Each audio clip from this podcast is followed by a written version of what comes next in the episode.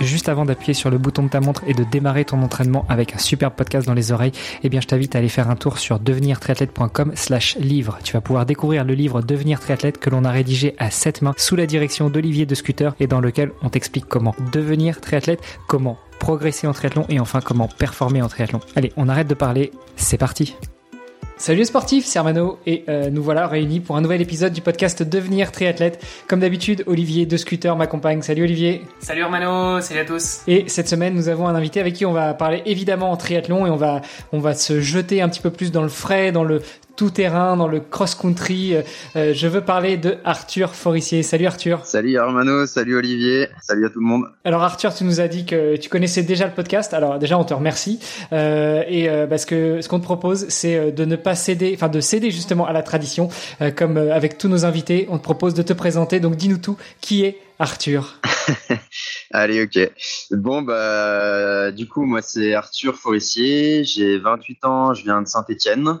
Euh, je suis pratiquant de triathlon et spécialisé en Xterra Cross Triathlon, donc la version tout-terrain du triathlon. Euh, donc je suis licencié au club de Saint-Étienne de triathlon. Je suis membre du team Exapri et il se trouve que j'ai la chance d'être euh, relativement performant en Xterra, donc ça me donne accès à la grille de prix et ça me permet par extension d'avoir la chance de faire de ces entraînements et du etc. mon activité principale. Donc euh, voilà.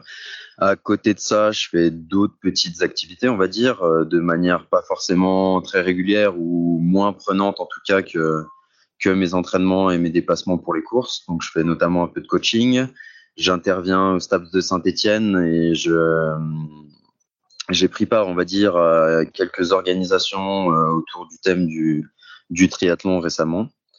Et voilà, et du coup, euh, moi, en gros, j'essaye de faire des choses qui me plaisent et de mener un peu ma vie en étant cohérent avec les, différentes contraintes qui sont les miennes, euh, qui sont euh, ben, les contraintes que m'impose l'entraînement et, euh, et son côté chronophage, euh, les petites contraintes financières et aussi le, le contexte actuel notamment les, la crise un peu euh, environnementale euh, qui arrive, mes convictions, mes convictions personnelles, euh, mes aspirations profondes et ma vision du sport. Donc voilà, j'essaie d'être d'être cohérent avec ça.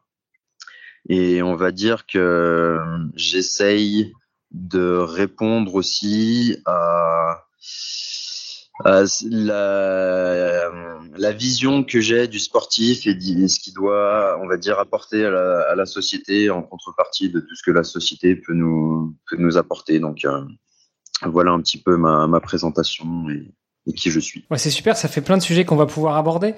Euh, déjà, j'adore cet aspect euh, très modeste de je performe un peu en triathlon. J'ai la chance de performer un peu en triathlon. Bon, quand on regarde ton palmarès, euh, c'est pas qu'un peu. D'ailleurs, euh, mettons directement les pieds dans le plat. Est-ce que tu peux nous faire un petit peu le, le, le détail de ton palmarès ces, ces dix dernières années? Euh, je j'ai pas tout en tête. Euh, j'ai les choses qui sont un petit peu marquantes j'ai les choses qui sont un peu plus fraîches en tête. Là, récemment, j'ai remporté. Bah, cette année, je crois que j'ai gagné cinq courses euh, par ordre antichronologique. Je sais pas si ce mot existe ou voilà, mais j'ai gagné le Xterra France euh, il y a pas si longtemps que ça, avec le short track du Xterra France la veille.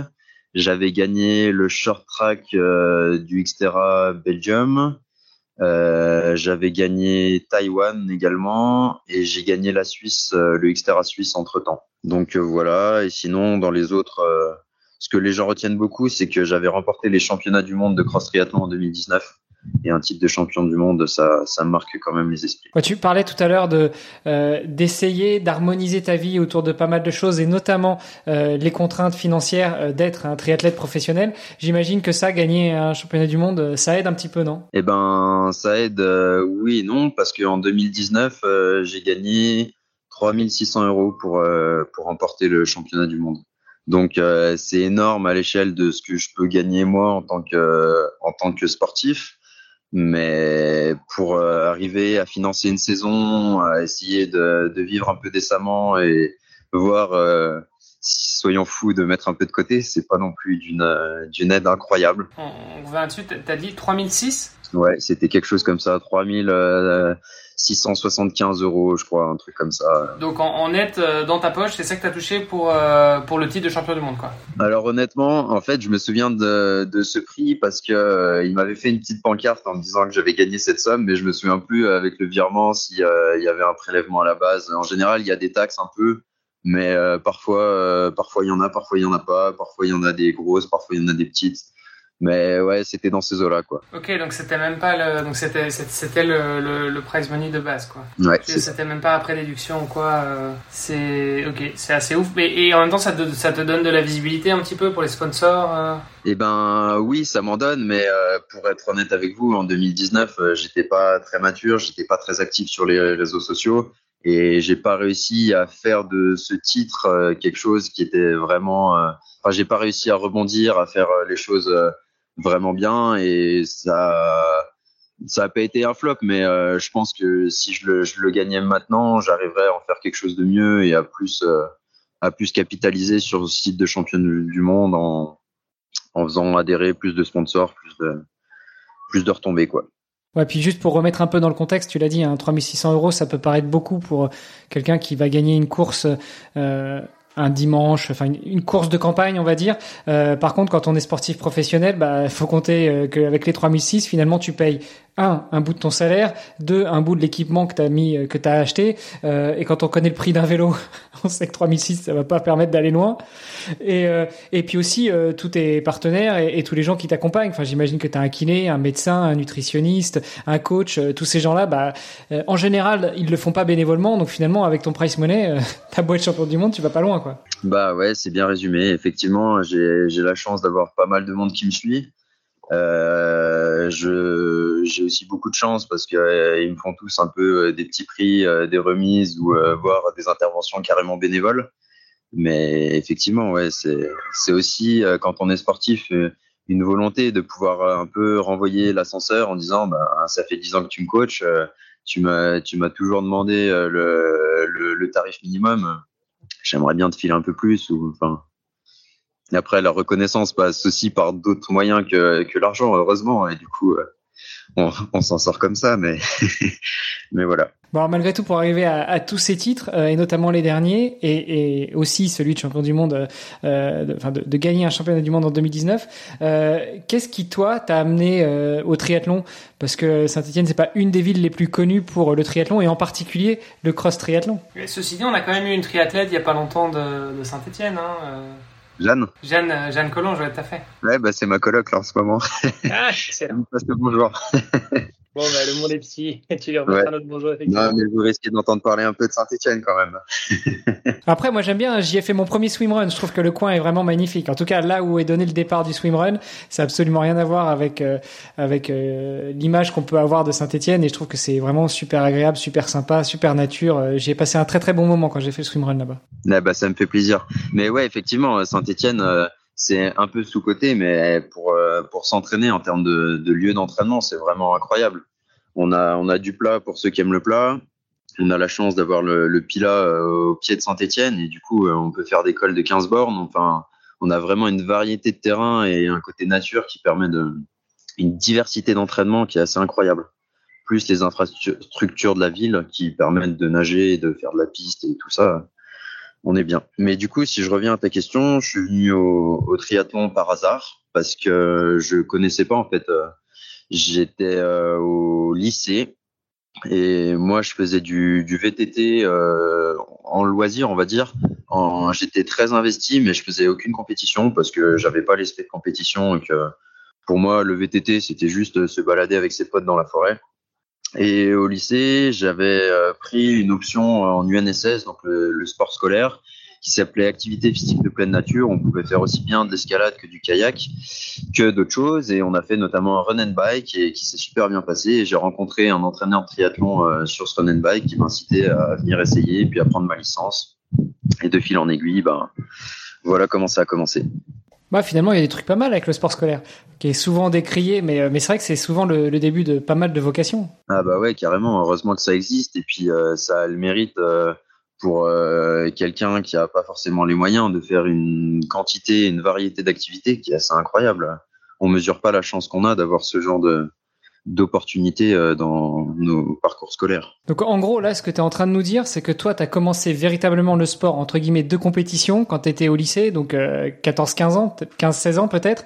Là, tu en as 28, donc en gros, ça fait un peu plus d'une dizaine d'années que tu es sur le, que es sur le triathlon, euh, et en particulier le cross-triathlon, et ça t'a pas, ça t'a justement, enfin, ça t'a pas empêché de faire des résultats. Donc tout n'est pas perdu pour ceux qui nous écoutent alors qu'ils ont déjà 15-20 ans. Ah ouais, ouais, carrément, tout n'est pas perdu, et euh, après, sans parler forcément de, de, percer dans le haut niveau, dans tous les cas, quel que soit l'âge qu'on a, hein, je pense que ça vaut le coup de, de, faire du sport si ça nous fait plaisir.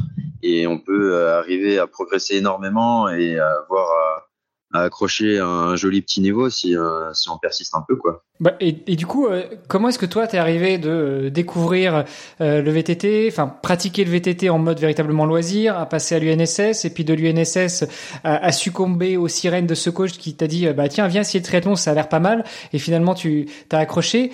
comment t'as glissé doucement vers la compétition, la compétition de bon niveau et puis après le haut niveau? Eh ben j'ai eu beaucoup de chance parce que en fait quand je m'entraînais euh, notamment à la piscine euh, le, mercredi soir, les lignes du club euh, étaient juste à côté des lignes du centre d'entraînement de triathlon de la Loire. Donc il y avait Christophe Basti qui était à l'époque le je sais pas comment on dit le directeur technique ou non le, conseiller technique enfin bref qui entraînait les, jeunes les plus performants du, département de la Loire et et lui, au bout de, six mois, il m'a dit, ben écoute, euh, t'es nul, mais on voit que tu t'accroches, donc si tu veux, l'an prochain, tu peux venir t'entraîner avec nous. Et euh, du coup, c'est ce que j'ai fait. Et en fait, euh, j'ai beaucoup de chance d'être tombé sur Christophe parce que il a, beaucoup d'expérience en coaching et il a une vision hyper protectrice. Mais on, va dire qu'en fait, vraiment, il veut à tout prix éviter les blessures et du coup, il se base euh, vraiment sur une progressivité qui est euh, qui est assez assez faible, on va dire. Enfin, on passe pas de, de 15 heures à 20 heures euh, d'entraînement en une année. C'est vraiment super progressif. Et du coup, j'ai la chance de jamais m'être blessé, d'avoir une progression super linéaire.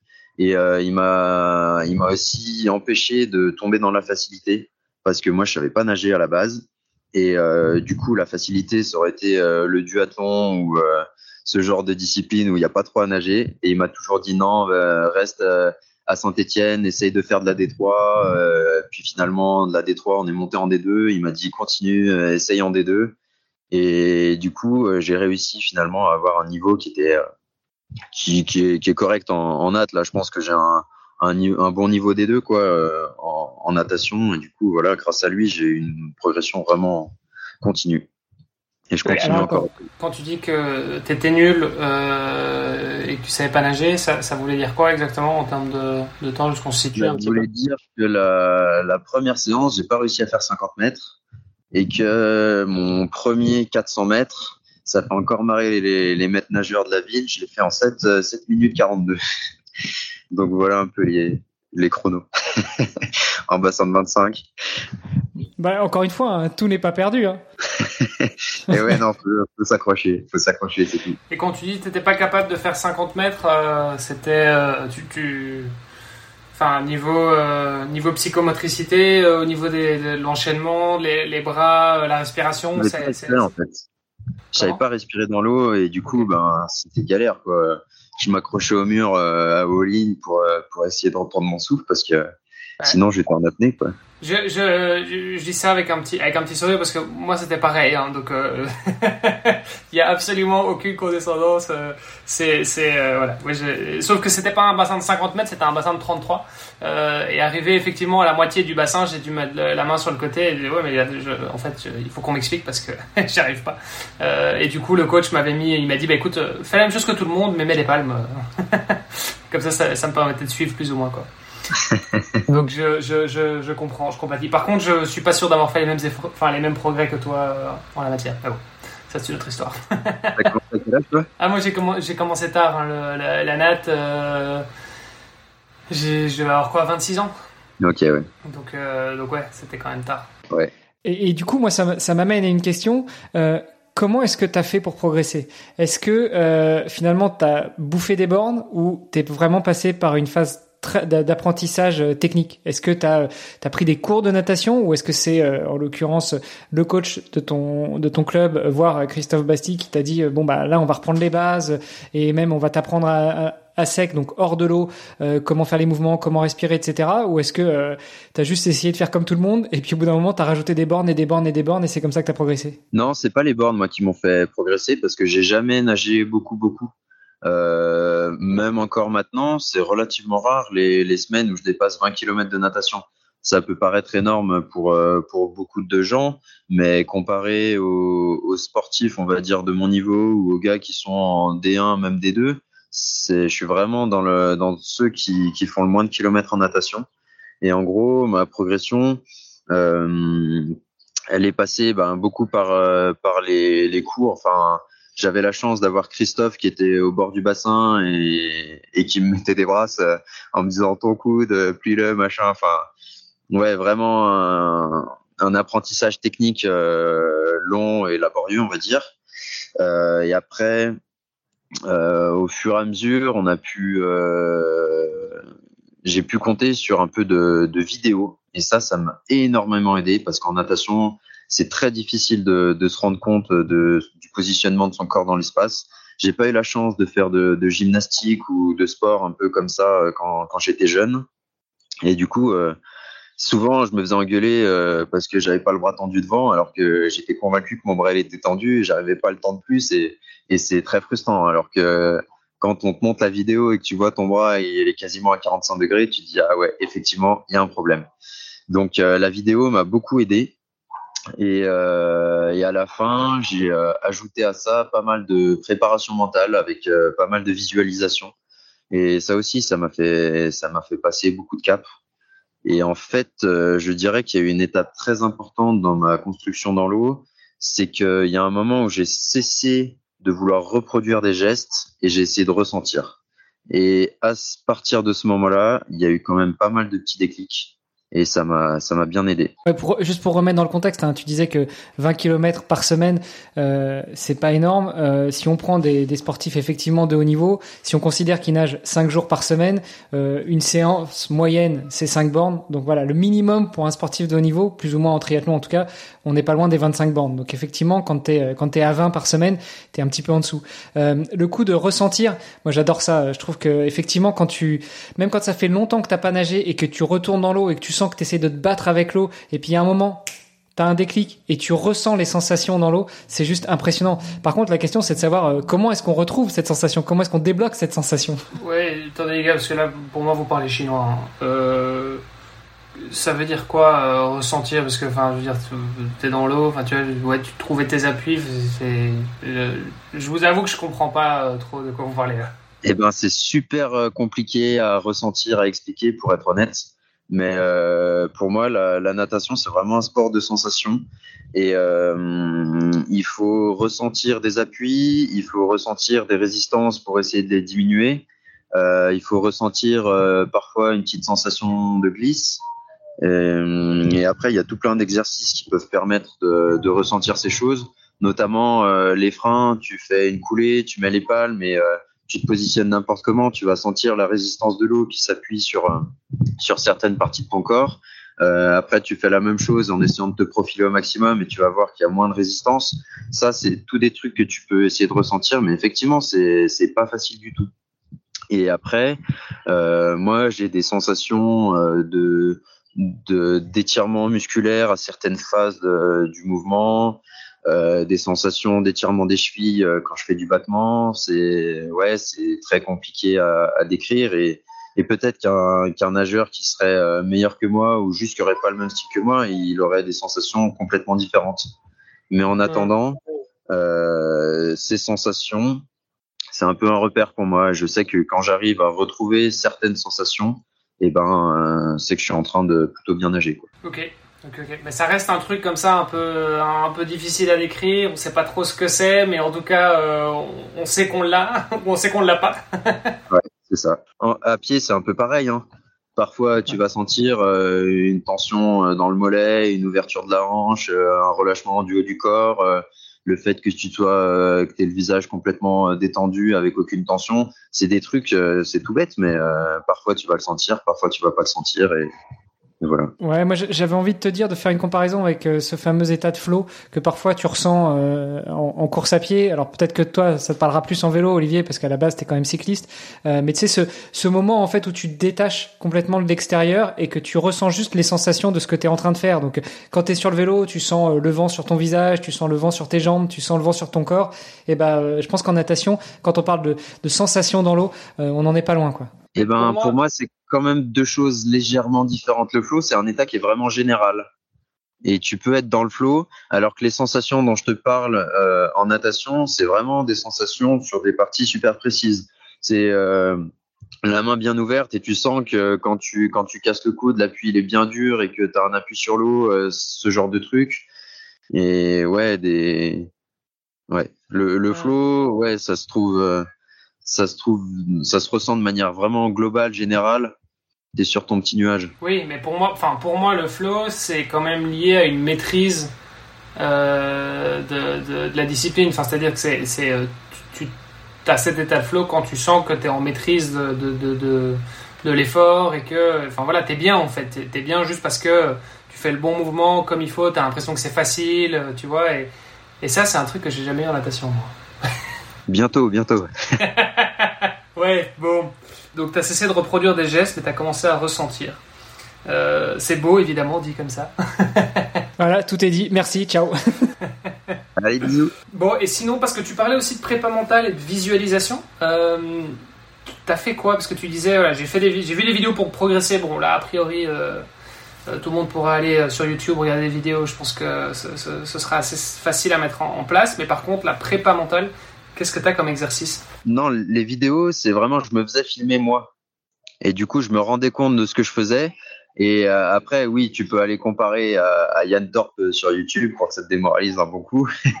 mais, euh, mais tu vois un peu tout ce qu'il faut, tout ce qu'il faut ajuster, modifier. la préparation mentale, je le fais avec quelqu'un qui est aussi ma nutritionniste, qui s'appelle Séverine Durin. Et en fait, elle m'enregistre des petites, euh, des petites séances de visualisation. Et donc, en gros, j'ai des, euh, des notes vocales sur mon téléphone que j'écoute euh, en me posant sur une chaise. Et j'essaye de, enfin, juste me laisse guider en fait par la séance. Et la séance, globalement, elle me fait me lever le matin, aller à la piscine à vélo, poser le vélo, mettre mon maillot de bain. Enfin, bref, je suis tout le cheminement. Et ensuite, euh, je me vois en train de, de sauter dans l'eau, je me vois en train de nager, de nager bien, euh, de faire les bons gestes, de ressentir un peu ce que ça fait de faire les bons gestes, de faire une bonne séance, de sentir que je fais une bonne séance, tout ça. Et en fait, avec un peu de, un peu de pratique, on arrive quand même à, à vachement ressentir, encore une fois. Et, euh, la prépa mentale active les, les, mêmes schémas moteurs a priori que, que la pratique en elle-même, donc ça permet de renforcer un, un comportement qu'on pourrait considérer comme positif. Et donc ça veut dire que tu écoutes ça à quel moment? Ben, Ça dépend des moments. Euh, parfois euh, c'est le matin euh, quand j'ai un petit moment avant de me lever. Parfois c'est à la sieste après, après un ou deux entraînements. Parfois c'est le soir quand, quand j'ai fini ma journée un peu plus tôt que d'habitude et que j'ai le temps. Ça peut être... Voilà, après j'ai plein de séances de prépa mentale. Je dois en avoir 10 ou 12 et je varie un peu mais pour la natation, j'en ai vraiment une spécifique. Ok, et donc l'objectif, c'est de l'écouter un maximum, euh, un maximum de fois dans ta journée, dans ta semaine, euh, pour que ça puisse, euh, pour que ça rentre. Quoi. Faut, faut ancrer le message. Je dirais pas que c'est un objectif de quantité. Par contre, de le faire quand même relativement régulièrement et de le faire dans un état d'esprit où tu es vraiment consacré à 100% à ta séance et où tu as envie de le faire. quoi. Ouais, c'est ça, tu le fais pas euh, sur le chemin euh, vers la piscine ou quand tu es dans ta voiture avant d'aller faire des courses. C'est vraiment euh, quand tu es posé, tu es dans ton état d'esprit et dans un état de disponibilité où tu es prêt à mettre ton cerveau à écouter à 100%. Ouais, c'est ça. Après, pour cette séance, c'est ça. il n'empêche qu'avant de me mettre à l'eau, quand j'ai le temps, j'essaye quand même de me mettre un peu dans l'état d'esprit de natation, de visualiser, de visualiser pardon, un peu les les mouvements que je dois faire, d'essayer de, de, ressentir, enfin de me préparer mentalement à, nager, à faire les bons gestes. Et euh, de plus en plus, en fait, avec l'entraînement, l'expérience, j'arrive à, à, reproduire un peu euh, ces, ces, petites pensées, ces petits moments de visualisation euh, à peu près n'importe quand, n'importe où. Euh, et voilà. Mais c'est pas mal d'entraînement ça. Mhm. Et, à chaque fois, donc c'est euh, des notes qui expliquent le, le cheminement. Enfin, t'as une séance euh, en tant que telle ou t'as d'autres t'as d'autres choses aussi ou, ça illustre une course ou la, victoire ou la ligne d'arrivée, j'en sais rien. Alors j'ai j'ai plein, enfin j'ai des notes un peu surtout. Il y a des notes où je suis simplement euh, en train de faire ce que j'aime. Euh, je, je ressens plein de trucs. C'est vachement basé sur euh, sur les sensations en fait ça part de l'échange que je, que j'ai avec Séverine. Euh, je lui dis voilà, euh, de temps en temps, euh, quand je suis à vélo, je me sens super bien parce que je me sens vraiment relié à mon vélo. Je sens les poignets dans les mains, je sens les pédales sous mes pieds, je sens la selle sous mon cul et je, je sens que je maîtrise mon vélo, je sens que c'est facile, tout ça. Et quand elle a des infos comme ça, elle les, elle les note et elle me les retranscrit dans ses, dans ses notes vocales. Et donc c'est elle qui enregistre alors? Ouais, c'est ça, parce qu'elle a une elle, elle a quoi? Elle a une plus belle voix que moi. Et justement, j'allais te demander, est-ce qu'elle a une voix, elle, prend une voix un peu spéciale comme ça, de, en mode en mode storytelling euh... Ouais, ouais, c'est une voix très apaisante, très très rassurante. Un peu comme euh, les, les, applications de, de méditation guidée. Euh... Je suppose. Je ferme les yeux, je me concentre ouais, sur ouais, ma respiration. Ouais. donc ça c'était pour euh, ça c'était pour la visualisation et donc c'est comme ça que tu as, as, as, pu progresser en hâte. Euh, Fais-nous rêver un peu en termes de, de, de performance aujourd'hui. T'en es où euh... Euh, Alors, euh, le dernier chrono que j'ai fait euh, sur euh, des distances comme 400, hein, ça doit avoir plus de 3-4 ans. Donc, j'ai pas trop d'idées d'où j'en suis en natation actuellement. Christophe est pas forcément fan de tests. Mais ouais, j'arrive à faire des séances que j'arrivais pas à faire à faire il y a quelques temps. Et j'arrive à sortir euh, à sortir pas trop loin euh, pas trop loin de la tête sur Xterra. Et ouais enfin je, je, peux pas vous donner de chrono désolé j'ai pas ça serait ça serait inventer des chronos donc euh, donc voilà mais j'ai progressé quoi. Ouais ouais enfin bon en tout cas t'as as, as, fait des, des, des, jolis titres et pas mal de victoires donc bon on, on, peut mettre une grosse partie sur le vélo et la course à pied mais j'imagine que j'imagine qu'au final, c'est pas dégueulasse la natte non plus, quoi. Ouais, ça reste un tout. Ce qu'on dit souvent, c'est que en triathlon, on, on gagne pas la, la, course avec la natation, mais en revanche, on peut la perdre si on sort mal, si on est mal placé, si si on fait une natation euh, complètement dans les choux. Euh, toi, du coup. Euh, euh on comprend que tu sors pas avec la tête, mais tu sors pas trop mal placé. Euh, ton point fort, ça va être où? Ça va être sur le VTT, ça va être sur la course à pied, ça va être sur la gestion de la course de manière générale? Euh, Ben un peu, un peu tout en fait, euh, parce que euh, ouais, mine de rien, cette année à Taïwan, je sors à 7 secondes de la tête. Euh, etc. France, je me prends, je me prends 30 secondes par un mec. Enfin, c'était un peu particulier le Extra France. Je sais pas si c'est un, bon exemple mais euh, je sors quand même relativement proche de la tête. Euh, en Belgique, je crois que je me prends une 30 par Pujade. Pujade, euh, sacrée référence. Euh. donc voilà, je me prends une 30 euh, par, par Anthony sur, sur 1500 mètres. Et finalement, j'arrive à recoller assez vite. Donc la, ouais, voilà pour le niveau de natation. Après, ouais, j'ai quand même un gros vélo et en course à pied, en course à pied, je suis pas trop mal le, les points forts, ce serait plutôt vélo et gestion globale, on va dire. Ouais, tu vois, Olivier, tu peux te reconvertir dans, dans le cross triathlon. Écoute, euh, figure-toi que j'ai jamais fait de cross triathlon, honte à moi. Euh, et pourtant, et pourtant, j'ai commencé le vélo sur le VTT, tu vois, donc. Euh...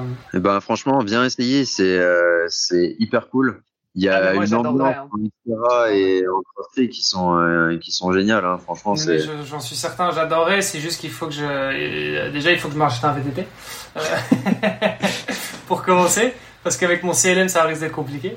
Euh, et euh, non, non, il faut que je m'y remette. Mais après, tu vois, il y a un truc, c'est que euh, moi, je vis à Bruxelles, euh, au plat pays. Et euh, bah, le VTT, c'est un peu moins sexy, tu vois, en Belgique. Alors bon, tu peux aller dans les Ardennes, etc. Ou il met dans le Namurois, mais voilà. Mais, mais bon, en, habitant Bruxelles, c'est quand même moins sexy, je trouve. Et, euh, et, moi qui faisais du VTT à l'époque à la montagne, euh, tu vois, euh, revenir, euh, revenir en Belgique après pour faire du VTT, je trouvais ça un peu. Voilà. Donc, euh, mais je m'y remettrai très certainement un jour. Ouais, bah tu déménages à Saint-Etienne et puis tu fais du Xstar. bah voilà, c'est peut-être. voilà. un, un, prochain objectif à mettre sur ma bucket list. Aller vivre à Saint-Etienne pour faire du Xterra. tu, tu parlais un peu de ta routine et tu disais, voilà, après la sieste, ou avant la sieste, je sais plus. Euh, la sieste pour toi, c'est quelque chose que tu fais tous les jours. Ça ressemble à quoi une, journée euh, type? Alors, euh, merci Christophe. Il n'y a pas de journée type. Hein. Vraiment, j'ai des, j'ai des journées, des entraînements et des semaines qui sont ultra variées. Et c'est vraiment un truc que j'apprécie parce que euh, la routine, par définition, euh, ça me, je, je j'aime pas du tout. Mais c'est vrai que quand, enfin, c'est assez rare que je fasse pas de sieste. Faut vraiment que j'ai une grosse grosse journée où j'ai pas le temps de faire la sieste pour pour l'esquiver. Mais c'est vraiment la sieste, c'est salvateur pour moi. Enfin, si j'en fais pas, je suis grognon le soir. Hein. Et tu dors, tu, tu, tu dors combien d'heures euh, par nuit? Ouais, Moi, je fais des grosses nuits. Hein. Moi, je fais, je fais une dizaine d'heures par nuit, plus des siestes. Wow. Plus des siestes? C'est-à-dire que tu fais pas une sieste dans la journée, t'en fais plusieurs? C'est rare que j'en fasse plusieurs, mais euh, ça m'arrive. Hein. Quand je suis quand je suis éclaté ou que j'ai des petites nuits, euh, je compense par des siestes. Bon, moi, c'est un sujet qui, qui m'intéresse aussi. Euh, euh, pour ceux qui ont suivi, j'ai traversé la France en courant et, euh, et un copain m'a rejoint sur une des étapes et il était impressionné parce que après le repas euh, du midi, après la pause du midi où on a mangé, je dis bon bah moi je vais faire ma sieste. Je me suis posé sur la chaise euh, sur laquelle j'étais en train de manger et puis en 4 minutes 30, j'ai fait une petite une petite sieste récupératrice et, et j'avais besoin de ça tous les jours en fait pendant 30 jours, y compris le matin juste avant de prendre le départ. Je me faisais, je m'allongeais 5 minutes et, et, je me je me récupérais, je récupérais comme ça bien que je me sois levé que deux heures avant. pour toi, ça, ressemble à quoi une sieste? C'est long, c'est euh, t'as une routine, faut que ce soit dans ton lit ou, sur le canapé ou tu t'endors comme ça à la volée juste pour euh, faire un reset du cerveau? Alors ça dépend. Je pense que j'ai quand même un peu comme toi la faculté de m'endormir assez facilement. Euh, en général, euh, quand je peux, enfin quand je suis chez moi, je la fais dans mon lit. Hein, pourquoi, dormir par terre? Mais euh, ouais, ouais, je la fais, dans mon lit. En fait, j'ai réussi à me caler. Euh, au début, je mettais des réveils au bout de 20 minutes et maintenant, j'ai même plus besoin de mettre de réveil. Je me, réveille assez naturellement au bout d'une vingtaine de minutes. Euh, parfois, je m'autorise à faire vraiment des une heure et demie de sieste euh, quand quand je suis éclaté, que j'ai le temps et que je sens que j'en ai besoin. Je je me laisse aller et, euh, voilà. Parfois, au bout de cinq minutes, je me réveille et ça va. En fait, je sais que quand je me réveille, c'est que que je suis bon et et je peux partir pour la suite. Donc voilà, mais c'est quand même un apprentissage euh, la sieste. Euh, il faut il faut se poser et puis il faut apprendre à déconnecter euh, assez vite. ouais, je c'est encore un truc qu'on pourrait qu'on pourrait apprendre aux, jeunes triathlètes. mais même ouais, à, je suis d'accord et on n'en parle pas assez, je trouve la sieste. Ouais, mais même quand je bossais pendant le Covid, j'ai dû bosser un peu un peu à décathlon parce que du coup j'avais plus de, plus de primes de course et au début, je bossais dans un décathlon, ils avaient une salle de sieste, mais tous les midis, j'allais faire ma sieste, j'étais trop bien. Et dans le deuxième, ils en avaient plus. C'était, c'était dur, quoi. Enfin, c'est, ça tu, tu, te cachais, cachais dans la réserve? Chez des ah, dans faisais des siestes sur le dans les vestiaires, c'était, c'était pas ouf. Il y avait un détecteur de lumière, il y en avait un qui passait, ça rallumait tout, j'étais content. Et, du coup, comme on parle du sujet de la sieste, euh, toi qui fais des courses un petit peu partout dans le monde, tu nous as parlé de Taïwan tout à l'heure, euh, est-ce que ça te permet aussi de gérer slash réguler le jet lag? Certainement. Euh, effectivement, alors j'ai pas non plus voyagé dans des contrées, on va dire, avec un décalage horaire trop important. Mais euh, Taïwan, j'ai pas trop mal vécu le décalage horaire parce que j'avais fait plein de siestes dans l'avion, j'avais fait euh, plein de siestes en arrivant et au final, je me suis recalé assez naturellement. Hein. Enfin ouais, juste en faisant un peu gaffe euh, le matin à pas trop fermer les volets pour qu'il y ait un peu de un peu de lumière du jour dans la chambre. Euh, hop, on se recale comme une fleur et ça passe tout seul.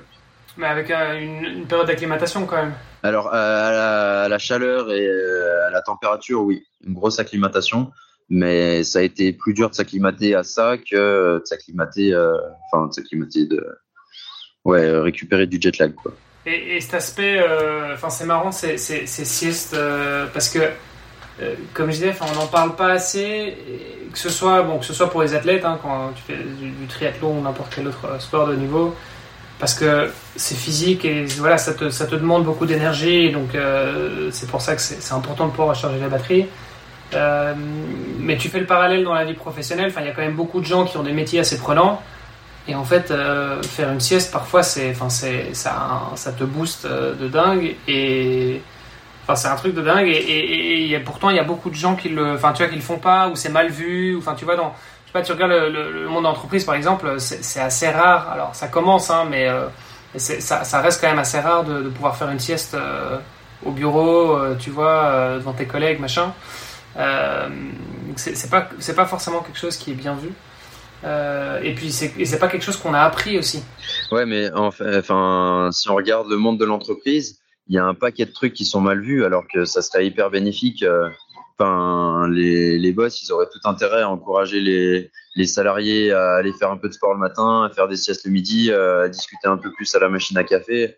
Euh, il y en a qui sont vraiment sur euh, une vision de un peu rétrograde de, il faut bosser 8 heures d'affilée sans lever le nez de son ordi, sans lever le cul de sa chaise et au final, on sait très bien, on a, ça a été démontré. Alors, j'ai pas le nom ni de ceux qui ont fait les études, ni des revues dans lesquelles ça a publié, mais on sait très bien que c'est impossible d'être euh, concentré, efficace 8 heures d'affilée et que si on se levait, qu'on allait faire un petit footing ou ne serait-ce que une petite sieste, une petite discussion à la machine à café, on serait beaucoup plus efficace. Les siestes, justement, c'est quelque chose que tu as appris euh, à faire. À un moment, tu t'es dit, bah, en fait, il faut que je fasse des siestes et donc du coup, que je me mette un peu cette routine, etc. Ou bien c'est quelque chose que, que, tu fais depuis, depuis toujours, depuis que tu es gamin Non, je le fais pas depuis toujours. Je me souviens que quand j'étais tout petit, euh, euh, c'était difficile de me faire faire une sieste. Et puis, euh, en fait, j'en ai pas ressenti le besoin beaucoup. Quand j'étais au collège, lycée, j'en ressentais pas le besoin. Et à partir du moment où j'ai commencé à m'entraîner, j'ai commencé à en ressentir le besoin. Et bah, c'est pas plus bête que ça, hein, mais quand t'as sommeil, tu dors, et puis voilà. Hein. Je pense que ça va parler effectivement à, pas mal de personnes. En tout cas, j'espère, parce que je pense que c'est quelque chose qu'on sous-estime énormément, quoi. Le pouvoir de la, le pouvoir de la sieste. Et, d'ailleurs, c'est aussi quelque chose, euh, on en avait déjà parlé hein, sur le podcast, mais ça remonte. Euh, en fait, faire une sieste, ça veut pas forcément dire euh, dormir. si juste tu t'allonges, tu fermes les yeux et tu te laisses, tu te laisses aller et voilà, t'es pas forcément, tu restes conscient, mais mais en fait rien que ça, bah, ça t'aura déjà reposé et ce, sera déjà bénéfique quoi. Ah oui, carrément. Oui, euh, que ce soit appelé euh, somnolence ou simplement euh, se poser dans, un fauteuil cinq minutes tranquille, mais même s'il n'y a pas du tout de sieste, le simple fait de couper un peu sa journée, de se poser, de se recentrer sur soi, ça fait énormément de bien. Hein. Toi, tu dirais que ça, c'est un de tes secrets, justement, pour avoir réussi à, à atteindre le plus haut niveau. Euh, et pour revenir un petit peu sur nos discussions du début, euh, pour toi, c'est quoi le, alors pas forcément le secret ou les secrets, mais, mais ce qui t'a permis, justement, d'arriver à ce niveau-là? Alors, euh, c'est pas ça le secret, parce que déjà, c'est pas un secret. Et ensuite, euh, on va pas se mentir. Et si c'était un secret, tu nous balancerais pas, c'est ça? Bah, il y a un tas de trucs que je vous dirais pas, les gars. Non, je rigole. Euh, non, je pense que malheureusement, c'est euh, c'est un peu injuste, hein, mais euh, la génétique est passée par là et elle m'a donné des capacités pour faire ce que je fais. Et c'est c'est pas que c'est tout parce qu'il y a quand même du travail derrière, mais il y a un paquet de gens qui pourraient s'entraîner exactement comme je le fais et qui n'arriveraient pas à mon niveau parce qu'ils n'ont pas la même génétique, pas les mêmes prédispositions. Et peut-être qu'il y en a qui pourraient faire la moitié de ce que je fais et être beaucoup plus fort que moi. Enfin, c'est ouais. Il y a d'une part les entraînements qui ont été super bien structurés par Christophe et une progression qui a été planifiée sur euh, à l'échelle d'une carrière, je dirais, plus que beaucoup plus que d'une saison. Et donc ça, ça a une part, euh, ça a une part énorme. Il y a le fait que je réalise ces, euh, ces entraînements avec euh, avec pas mal de, de conscience et en essayant de faire les choses bien et que en plus j'y prenne du plaisir. Et après, ben il y a le fait que j'ai cette génétique-là et que que c'est comme ça. Hein. C'est marrant parce qu'on en parlait justement avec avec Arthur Serrière qui lui disait, moi j'ai pas de j'ai pas de talent particulier, enfin entre guillemets quoi. Euh, moi, c'est que du boulot. Euh, et à t'entendre, toi, j'ai l'impression que c'est un peu l'inverse. Tu dis non, moi, c'est plutôt euh, c'est une question de génétique. je nage, je nage, mais pas, pas autant que les autres. sinon, je fais pas mal de siestes. J'ai l'impression que c'est un peu le. Enfin, est-ce que tu te. Tu, tu, tu, enfin, tu vois toi une différence entre, entre les deux ou tu es, d'accord avec ça ou pas? Alors, ben, j'ai écouté son podcast et finalement, je, je pense que même si on, ça a l'air assez opposé ce qu'on dit, au final, ça, ça revient quand même au même. Euh, parce que on va dire que on a tous une, une génétique euh, plus ou moins favorable à la pratique du sport et je pense que la sienne est aussi très bonne. Euh, mais c'est pas forcément visible tout de suite. Enfin, le premier mec qui m'a mis dans l'eau, il s'est pas dit ouais la génétique incroyable. mais voilà, c'est en fait pour moi la génétique, ça détermine plutôt un, un plafond euh, qui est plus ou moins haut. Et donc, il faut toujours euh, une quantité de travail pour arriver, sauf que pour arriver là-haut, sauf qu'il y en a qui ont un plafond plus bas que d'autres et qui pourront bien faire ce qu'ils veulent, ils seront, ils seront limités. Donc, je pense que Arthur Serrière a une génétique euh, euh, assez, assez incroyable aussi. Que, après, effectivement, euh, on, on, a tous les deux travaillé pour renforcer tout, point, tout plein de choses. Euh, notamment au niveau euh, tendino, musculaire, euh, tout ça. Voilà, mais de base, on n'est pas forcément très doué dans les catégories jeunes. Enfin, moi, en jeune, j'ai pas réussi à, à, faire mieux que top 85 au championnat de France junior en triathlon. Et voilà, par contre, il n'en demeure pas moins vrai que maintenant j'en suis là où j'en suis, et c'est grâce, c'est grâce au travail. Mais voilà, la génétique, c'est le plafond, mais il faut quand même travailler pour atteindre ce plafond. On en revient au boulot, en fait. Il y a, y a, le talent, mais euh, le talent sans travail, ce n'est rien. Je sais plus qui est-ce qui disait ça, mais euh, c'est une phrase qui me plaît bien et qui, en général, illustre aussi un peu ce qu'on dit. Ouais, tout à fait. Bon, après, tu disais qu'en en jeune, tu avais du mal à performer. Euh, faut se rappeler que tu as commencé assez tard, entre guillemets. Euh, donc, tu as, commencé junior, ça faisait pas longtemps que tu avais commencé. Eh ouais, c'est vrai. Mais ouais, ouais. tu n'étais peut-être pas le seul à avoir, à avoir cette expérience-là et ce, ce peu de pratique, on va dire, à ce moment-là. Euh, tu, tu, parles de tri. Euh, les, les, gros résultats que tu as fait, c'est en, en, cross triathlon. Euh, tu fais aussi, as fait aussi du tri classique sur route ou, ou tu es resté tout le temps sur du cross? Non, non. je suis venu assez vite sur le Xterra, mais pendant très longtemps, j'en faisais quelques-uns sans vraiment me spécialiser parce qu'à côté de ça, le club de Saint-Etienne, la SMS Tri 42, tournait sur les circuits D3 au début, puis D2 à la fin. Et euh, du coup, j'ai fait beaucoup, beaucoup de D2. Euh, j'ai gagné plusieurs, euh, plusieurs D2. Et j'ai aussi essayé le longue distance, mais euh, sans avoir, sans y prendre beaucoup de plaisir, on va dire. Ouais, j'allais dire, ça se sent dans la façon dont tu parles, on sent que là, tu as, as été beaucoup moins excité par la longue distance. Ah bah clairement, j'ai le choix entre faire une D2 ou un longue distance, j'hésite pas longtemps. Hein. Attends, mais c'est parce que t'es jeune, on en reparlera dans 10 ans, à mon avis, tu préféreras de la longue distance. bah je sais pas, en vrai, c'est aussi, on va dire, un trait de caractère. Euh, j'aime quand c'est varié, quand ça change, j'aime bien faire la course et euh, que ce soit en D2 avec une densité super élevée euh, et, euh, et, on va dire un phénomène de groupe qui est, qui est super important, je m'y retrouve en extra avec les, les parcours, tu es obligé d'être toujours attentif. Euh, et puis avec la, la, densité qui arrive en extra, euh, on commence à rouler un peu en pack aussi, et c'est génial.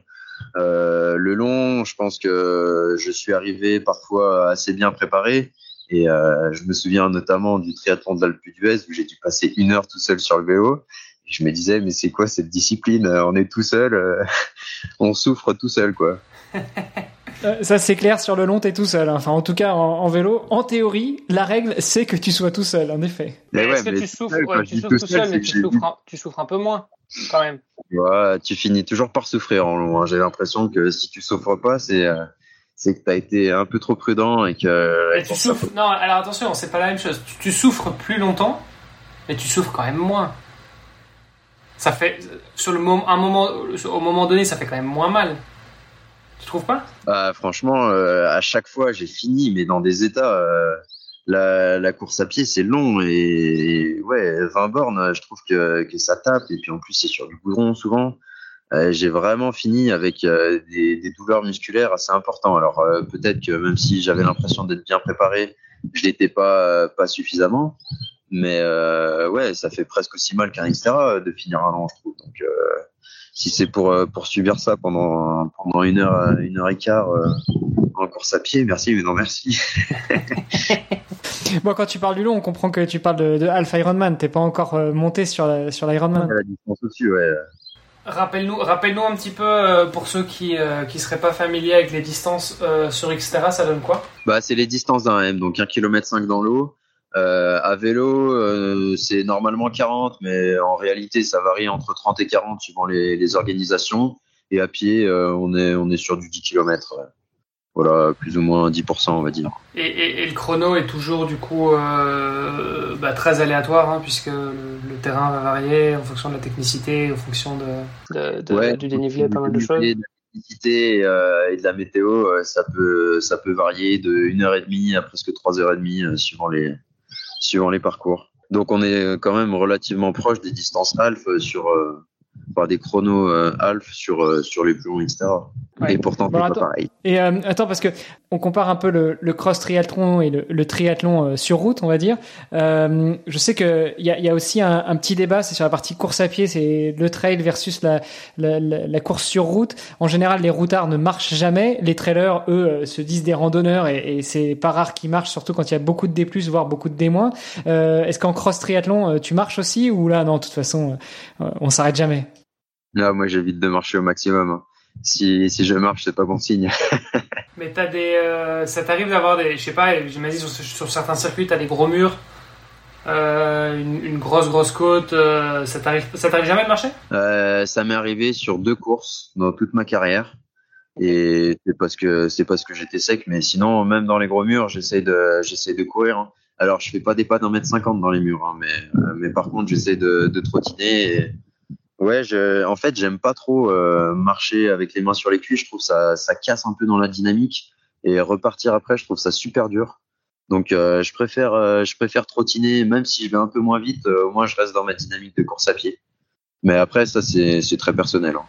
Oui, parce qu'en fait, tu arrives à un moment où tu as beau courir, en fait, tu irais plus vite en marchant, quoi. Ah bah oui, des fois, des fois, t'es à quasiment pulse max à, à 5 km heure et et tu pourrais aller plus vite en marchant. Et, du coup, là, euh, se pose aussi la question de l'entraînement parce que c'est vrai que sur pour euh, quand on s'entraîne pour des triathlons sur route, bah, qu'on prenne un peu de dénivelé ou pas, en général, on essaie quand même de trouver des, parcours relativement plats. Sur du cross triathlon, tu fais comment pour trouver, euh, enfin, t'organises comment ton entraînement? Est-ce que euh, tu vas aussi chercher de la route? Est-ce que au contraire, tu vas chercher des terrains très techniques avec du D+, du D-? Comment t'organises tout ça ou plutôt comment ton entraîneur organise tout ça pour que ton entraînement soit cohérent avec telle ou telle compétition? Ouais, alors euh, globalement, euh, j'ai des entraînements qui sont vraiment spécifiques, euh, etc. Cross triathlon où là on va volontairement chercher du dénivelé, euh, des terrains un petit peu accidentés et, euh, voilà. Donc euh, là c'est plutôt en nature sur du dénivelé. J'ai des séances qui sont un peu plus physiologiques, on va dire, où je dois tenir une certaine pulse ou une certaine allure et dans ce cas-là je vais plutôt dans un parc de Saint-Étienne euh, pour être sur un terrain un peu un peu plat et euh, pas avoir trop de variations au niveau de des, intensités. Euh, j'ai quelques petites séances techniques, on va dire, avec toutes les gammes d'athlètes, ce genre de choses que je vais plutôt réaliser sur le plat. Et à côté de ça, ben, j'ai les footings et le footing par plaisir, en fait, je vais plutôt en nature, euh, quitte à ce qu'il y ait un peu de dénivelé, c'est ce que j'aime, donc euh, j'en profite. Ouais, donc ça aussi, ça te permet d'avoir finalement des entraînements qui soient euh, assez variés et assez ludiques. Alors même si, à mon avis, tu, il y en a certains où tu tapes dedans, tu arrives quand même à trouver un peu de, un peu de plaisir et un peu de fun, même si ça monte, ça descend. Le, ne serait-ce que le fait de changer de paysage régulièrement, ça doit aider, non? Ah bah ouais, carrément. Et puis moi, la, la, montée, la descente, ça me fait bien marrer. Hein. Enfin c'est j'ai j'ai un terrain de jeu excellent pour ça dans le Pila et là il y a dix jours j'ai fait j'ai fait une séance euh, où je devais chercher les les pentes les plus raides. J'ai adoré hein. enfin j'étais comme un petit fou tout seul à courir dans à travers à travers bois là. J'étais trop content. Est-ce que tes ischios et tes fessiers ont adoré aussi? Eh ben, à force de faire ça, euh, ils sont quand même renforcés plus spécifiquement pour ça que pour faire un, un semi sur du bitume, donc euh, ça va. Mais c'est vrai que t'as un côté, t'as quand même, y a rien à faire, hein, t'as quand même un côté plus fun euh, dès que t'es, plus sur la route, quoi. Dès que t'es sur des petits chemins de montagne et tout, t'as un côté un peu technique. Enfin, moi je trouve que tu, tu te marres quand même plus que quand t'es juste en train de pousser, euh, euh, pousser des watts euh, sur du goudron, quoi. Bah ouais, déjà, tu es loin des voitures et tu arrives souvent à voir, il y, a pas mal de chevreuils en ce moment.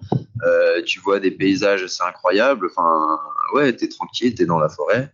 C'est ça fait un bien, un bien incroyable de, de faire un footing en nature, je trouve.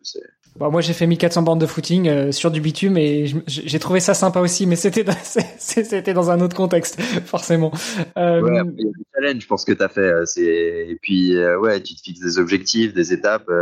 je, je comprends que tu, que tu trouves du plaisir. Mais après, si tu as le choix entre 10 km de footing le long de l'autoroute et 10 km en nature, je pense que toi aussi tu préfères. Euh, ah ouais, non mais clairement, clairement. C'est comme euh, c'est comme s'entraîner en intérieur sur un tapis ou sur un home trainer. J'ai quand même beaucoup plus de mal que, que de sortir les baskets et même aller chercher du bitume, t'es quand même mieux que sur un tapis, je trouve. Ah, ouais, bah, c'est comme euh, quand tu dois choisir entre aller nager en piscine ou monter sur ton vélo, quoi. non, ça, ça, c'est pour toi, Olivier. bah c'est vrai quand même. Hein. C'est enfin ah, une séance de ou une séance après, il y a des séances maths qui sont cool parce que euh, justement le contenu est varié. Il y a des petits challenges parce que tu te demandes si tu vas réussir à battre les temps, parce que tu sais que tu vas avec un pote et que tu vas pouvoir balancer deux trois conneries pendant la récup. Donc, euh, tu arrives quand même à te motiver, mais euh, mais il y a des trucs où de toute façon ça peut être que bien. Euh, voilà, une sortie VTT ça peut être que bien, même s'il pleut, même s'il neige, même s'il fait froid, même si t'as pas d'exercice, même si voilà, c'est du VTT, c'est cool. Bon, forcément, alors toi, en tant que sportif de niveau, de toute façon, t'as pas le choix. Tu suis le plan du coach. Euh, comment tu fais justement pour aller te motiver pour faire que alors je mets les guillemets, hein, forcément en audio on voit pas, mais là je décris. Comment comment tu fais pour te motiver pour faire que 20 bornes par semaine en moyenne? Ouais bah j'ai pas forcément envie d'en faire plus. Hein. Euh, quand tu fais, ouais, tu peux faire euh, des, des 20 bornes qui sont, qui sont relativement dures. Et, euh, et en fait, il y a aussi le truc, euh, Christophe, ça fait, euh, je sais pas, 10, 11, 12 ans qu'il m'entraîne. J'ai vraiment confiance en ce qu'il me fait, en ce qu'il me propose. Et euh, je me pose même pas la question. Enfin, pour moi, faire plus, ce serait comme ne pas faire sa séance. C'est pas le programme, et du coup, je fais le programme, quoi du coup, on, parle un petit peu des entraînements là, et, notamment du, plan ou du volume. Euh, toi, tu, disais que tu as une confiance aveugle dans ton coach. Tu suis tout à la lettre. Euh, T'en rates jamais un ou euh, ça t'arrive d'en rater? Eh ben, en fait, j'en rate jamais un parce que j'ai la chance dans ma vie de pouvoir m'organiser autour de mes entraînements. quand j'étais au lycée, que j'avais des contraintes, des trucs comme ça, ça m'arrivait de rater des entraînements parce que tu as des impondérables, tu as le choix entre aller en maths et aller à vélo, bah, tu es quand même un peu obligé d'aller en cours. Là, maintenant, ma vie, c'est quand même euh, même l'inverse. Euh, j'adapte euh, mes contraintes autour au triathlon, donc ça m'arrive pas de rater des séances. je suis le programme et j'avoue que quand j'ai le choix, il fait beaucoup de, de fourchettes, Christophe. Donc quand j'ai une heure à une heure et quart de footing, ben j'essaie plutôt de faire une heure et quart. Mais voilà, je m'en tiens à ça quand même. Mince, tu, tu, tu, viens de me tuer ma deuxième question parce que si tu m'avais dit ça m'est déjà arrivé d'en rater un ou deux, je t'aurais demandé du coup ça fait quoi? Enfin comment tu gères? Tu nous parlais de prépa mentale tout à l'heure. Est-ce que est-ce que tu gères euh, grâce un petit peu à enfin je sais pas tu euh, euh, tu tu arrives à t'arrives à l'accepter ou au contraire tu rumines pendant pendant deux jours et du coup ça va te pourrir un peu la séance d'après? Ben non non je je passe relativement à autre chose. Je suis pas trop du genre à ruminer. Et puis euh, de toute façon, enfin s'il y a vraiment un impondérable, euh, genre quand il y avait les grèves de la piscine, euh, la piscine est fermée, elle est fermée quoi. Tu vas pas aller nager dans ta baignoire ou voilà. Donc tu essayes de remettre la séance le lendemain si tu peux. Et si tu peux pas, ben je dis à Christophe que j'ai pas pu et c'est lui qui gère ce genre de truc. Mais moi je vais pas me morfondre à me dire ah il te manque une natte, non c'est dramatique. Donc on comprend qu'il y a quand même une certaine complicité, une certaine connivence entre ton coach et toi. Euh, vous communiquez beaucoup et vous communiquez comment euh, Comment est-ce que le coach parle à l'athlète ou comment l'athlète parle au coach? Euh, C'est euh, des messages, c'est en visio, c'est au téléphone et c'est quoi votre fréquence en fait? Est-ce que est-ce que enfin ce que je veux dire par là, je reformule. Est-ce que toi tu es un athlète qui a besoin d'échanger beaucoup avec son coach ou est-ce que ton coach est quelqu'un qui a besoin d'échanger beaucoup avec son athlète ou au contraire vous connaissez tellement bien que finalement ça roule tout seul? Non, il n'y a pas, en termes de quantité, il n'y a pas non plus tant d'échanges que ça, parce qu'on fonctionne avec euh, un fichier Excel qu'on s'envoie par, euh, par mail. Donc, euh, au moins une fois par semaine, je lui envoie un petit mail et il me répond un ou deux jours après. sur le fichier, je lui mets tous les commentaires des, des séances qui sont nécessaires. Lui, dans la séance qui me, enfin dans la semaine qui me renvoie pour la semaine suivante, il m'explique aussi ce qu'il attend de moi. Et en dehors de ça, il n'y a pas non plus énormément de, de communication. J'ai toujours mon petit SMS d'encouragement le matin d'une course. Euh, il habite pas non plus, enfin il habite à 10 bornes de chez moi, donc euh, c'est assez fréquent qu'on aille faire un petit tour de, de, vélo ensemble. Alors un peu moins en ce moment. Euh, je vais un peu nager chez lui aussi de temps en temps, ça permet de le croiser, d'échanger deux trois mots. Mais en règle générale, j'ai pas non plus beaucoup beaucoup d'échanges avec lui. Par contre, je sais que le jour où j'ai besoin de l'appeler ou de le voir, euh, il, est relativement dispo pour moi. Euh, et donc je peux passer chez lui ou l'appeler. Tu parlais notamment de crise environnementale et de conviction. Euh, tu as parlé aussi de, bah, de courses euh, à Taïwan par exemple, au bout du monde, etc.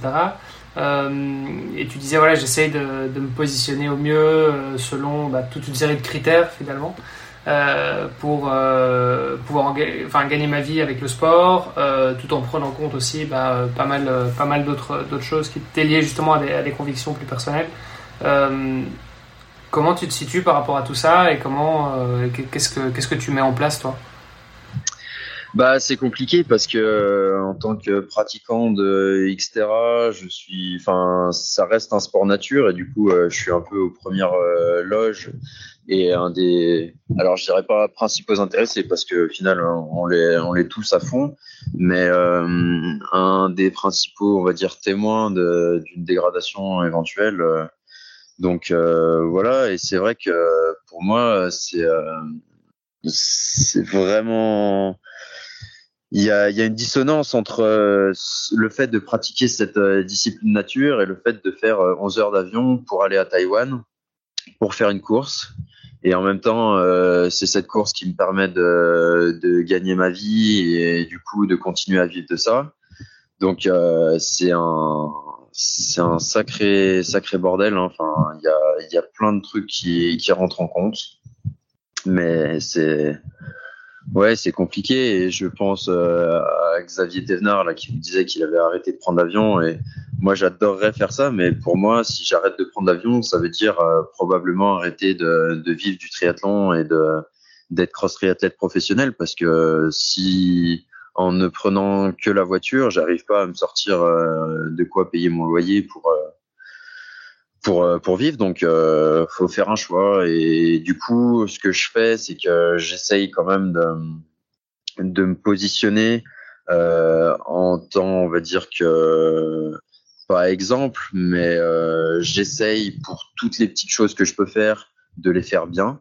notamment, là, j'ai, je suis en train de je suis, en partenariat avec euh, des, euh, un organisme qui s'appelle Près de chez vous, euh, qui démocratise un peu le, les circuits courts parce que ça me paraît, ça me paraît indispensable.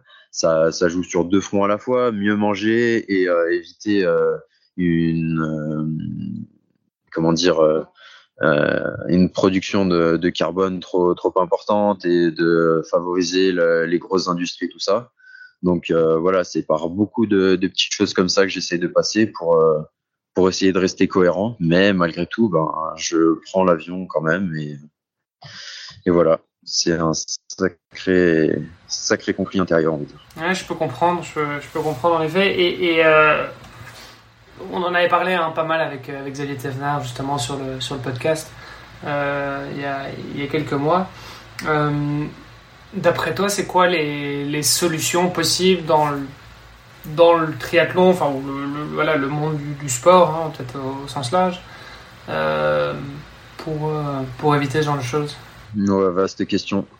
C'est euh, c'est très compliqué de te répondre. Peut-être que simplement la, la réponse c'est que vivre du sport de haut niveau, c'est un peu un non-sens mais euh, peut-être qu'on peut trouver des solutions pour euh, limiter l'impact euh, des déplacements des sportifs de haut niveau pour pour préserver un peu plus l'environnement.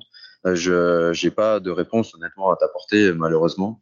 Pourquoi, je pense pourquoi tu dis que c'est un non-sens vivre de enfin ou gagner gagner sa vie en tant que sportif de haut niveau, tu dis c'est un non-sens? Bah si ça implique de faire des déplacements aux quatre coins du globe en avion, ça peut être un non-sens. Après, est-ce qu'on trouve une alternative à ça? Est-ce qu'on peut être euh, sportif de haut niveau en restant dans son département, en restant euh, dans les dans les frontières de son pays, euh, je sais pas. J'imagine que ça dépend des disciplines. Voilà. Après, en tout cas, euh, il y a des sportifs qui sont plus exemplaires que d'autres et euh, et quand je vois que ça fait rigoler l'équipe de France de foot de se déplacer en train, bah c'est c'est malheureux, mais mmh. mais certainement qu'il y a une bonne partie de la de la réponse qui passerait par là mais ça devient très politique euh, comme question. Hein. Peut-être que c'est euh, les instances qui nous gouvernent qui devraient prendre des, décisions pour euh, pour simplement qu'on n'ait plus le choix et si le train devient obligatoire, et ben la question se pose plus quoi. Après, comme tu dis, je pense que ça dépend aussi des disciplines. Si on prend l'exemple du trail et pour revenir à Xavier Thévenard, il y a des disciplines où c'est presque, euh, attention, je mets des gros guillemets, hein, mais presque plus facile quand tu français et que tu vives, que tu veux vivre de ton sport. Si on prend l'exemple du trail, bah, mine de rien, euh, l'UTMB, c'est en France. Les gros trails, c'est grossièrement, c'est aux États-Unis ou en France ou à la frontière euh, franco-italienne ou franco-suisse. Donc entre guillemets, encore une fois, c'est peut-être un peu plus facile d'être sportif de niveau quand t'es trailer et en, en l'occurrence ultra trailer que quand t'es euh, cross triathlète ou triathlète et que euh, bah, finalement, si tu veux vivre de ton sport, euh, si t'es triathlète sur distance Ironman, bah, une année tu feras à Nice et puis une année tu feras à Hawaï et ne serait-ce que là, ton bilan carbone, oui, il explose, mais ça fait partie aussi de ton métier. Ouais, c'est sûr. Je suis d'accord avec ton analyse. Ouais, mais il y a des choses, justement, hein, le, fait, enfin, le fait de mettre les, de faire les championnats du monde euh, à Nice. Euh, alors, euh, bon, ok, pour les Américains, ça fait plus de, enfin, ça fait des trajets un peu plus longs, mais je veux dire, dans l'absolu, je crois qu'il y a quand même une concentration de triathlètes autour de Nice qui est plus importante qu'autour de Hawaï. Hawaï, enfin, c'est quand même une île. Ah oui, par définition, une île perdue au milieu du Pacifique. c'est ouais, c'est moins un point de, de grosse population que l'Europe ou les États-Unis. Mais tu vois, mais pareil, hein, encore une fois, enfin après, euh, on, va se mettre. Euh, faudrait pas qu'on se mette euh, qu'on se mette les organisateurs de course à dos, mais mais tu vois, c'est clair que faire des trucs dans des endroits parfois un peu plus exotiques, parce que je sais pas, ça, ça vend un peu du rêve plus que de faire ça au, coin de la rue. est-ce que c'est vraiment voilà, est-ce que c'est vraiment nécessaire? Enfin voilà, c'est des, des, des, choses qu'on peut qu'on peut remettre en question. Ah bah ouais, ouais c'est sûr, c'est sûr. Mais c'est compliqué. Euh, comment on peut en vouloir à un organisateur d'essayer d'attirer euh, des, euh, des triathlètes ou des sportifs de, du monde entier quand tu as des multinationales qui ont un bilan carbone infiniment plus désastreux, un impact sur la santé infiniment plus désastreux, enfin, qui par, par quasiment tout ce qu'ils font ont un impact bien pire qu'une organisation, même si elle fait venir des gens du camp du globe, c'est difficile. Tu disais que toi, en tant que pratiquant de sport nature, tu étais témoin des dégradations. Euh, c'est-à-dire, qu'est-ce que qu'est-ce que tu vois C'est quoi C'est au niveau du climat, au niveau de la végétation, au niveau de, ton terrain de jeu? Ben, pour l'instant, c'est principalement les, les durées d'enneigement euh, en hiver, on va dire. Après, euh, il y a certaines zones qui sont un peu euh, de plus en plus sales. Enfin, on trouve, euh, on arrive à trouver des déchets, des paquets de clubs, des mégots au beau milieu de la forêt et ça, ça rend fou. Mais euh, ouais, principalement, c'est que ben, il y, a, y, a, des périodes où tu, tu pars rouler, il fait grand beau, une heure après, tu te prends la grêle, une heure après, il fait encore grand beau. Et ça, c'est quelque chose que j'ai pas le souvenir de l'avoir vu dans mon enfance. Enfin, soit il faisait beau toute la journée, soit il faisait mauvais toute la journée, mais le, le temps changeait pas comme ça en une demi-heure. Ah, moi je l'ai vécu au championnat de France euh, longue distance de Belfort en 2009. Hein. C'était comme ça, euh, c'était comme ça. Mais bon, après t'avais des épisodes comme ça. Euh, qui, qui, qui, sort à ah, qui ressort à tous les épisodes euh, pour continuer sur ce sujet-là, toi justement à ton niveau, alors on l'a bien compris, hein, choisir tes courses c'est un peu difficile parce que c'est aussi ton gagne-pain, mais mais à ton niveau en termes de pratiquant, comment est-ce que tu agis Qu'est-ce que tu essayes de faire au quotidien pour bah, pour essayer de, de dégrader le moins possible ou pour, euh, pour faire ta part Eh ben, ça passe par euh, pas mal de petits trucs, mais tous, les trucs, euh, on va dire, qui devraient être obligatoires, comme le tri sélectif et tout, ça passe par là. Après, moi, j'ai pas de voiture, donc je me déplace uniquement à vélo dans Saint-Étienne. J'essaye aussi beaucoup de limiter ma, ma, consommation de viande et puis de limiter d'une manière générale mes, mes trajets. Donc, Ouais, c'est ça peut paraître euh, des petites choses, mais je pense que à mon échelle, c'est euh, parmi les choses qui ont le plus gros impact de ce que je peux faire. Après, c'est la théorie du, du colibri. Hein. Quand tu le fais tout seul, effectivement, tu peux penser que c'est insignifiant, mais on met, si on s'y met tous, eh ben, ça aura un impact significatif. Et ouais, c'est sûr. Tiens, Arthur, et euh, on, enregistre avec toi euh, à distance. On voit que tu es, euh, en extérieur. C'est vrai qu'on t'a pas, on t'a pas posé la question, mais je crois que c'est la première fois d'ailleurs qu'on enregistre un épisode avec, avec quelqu'un en extérieur. Euh, on, on, entendra peut-être des petits bruits, des petits bruits d'oiseaux ou quoi. Euh, voilà, on verra. Euh, T'es où en fait? Parce qu'il y, a, il y a un remont de pente derrière toi, un télésiège, je crois. Tu t'entraînes en montagne, c'est ça? Ouais, c'est ça. Euh, là, cette année, j'ai décidé d'essayer de mettre en place un petit stage en altitude. J'ai une période dans mon calendrier qui s'y, qui s'y prête. Là, j'ai quasiment quatre semaines où j'ai pas de pas de compétition. Donc là, actuellement, je suis à Orsières-Merlette dans le parc euh, des écrans à 1850 mètres d'altitude. Sympa. Tu, disais cette année, tu as décidé de le faire. C'est la première fois que tu, mets en place des stages en altitude ou, d'habitude c'est beaucoup moins long? Alors, euh, je suis déjà venu en altitude, notamment ici quelques fois, mais jamais sur des durées euh, qui permettaient une réelle acclimatation. C'est-à-dire qu'en fait, on venait chercher des bonnes conditions d'entraînement parce qu'ici, il y a une piscine qui est qui est accessible. Il y a des beaux terrains de jeu à vélo. On n'est pas trop mal pour courir aussi. Donc en fait, on a surtout cherché euh, un moyen de, de, casser la routine et de changer un peu de, de terrain d'entraînement. Mais on n'a jamais réellement fait de protocole d'acclimatation sur euh, une durée suffisante. Et ça ressemble à quoi un protocole d'acclimatation? Et, et, puis euh, peut-être la, la, la, question, le corollaire à ça, c'est t'en attends quoi de ce stage longue durée en altitude?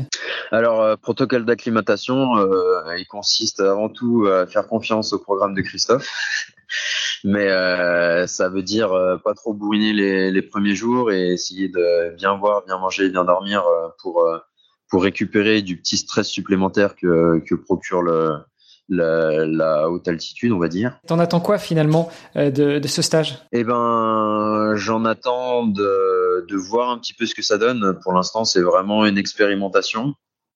Euh, J'ai une deuxième partie de saison là qui va arriver euh, avec euh, des enchaînements assez intenses parce que j'ai quatre courses qui vont s'enchaîner en huit jours avec deux Xterra full distance et deux short track euh, en République tchèque et en Allemagne.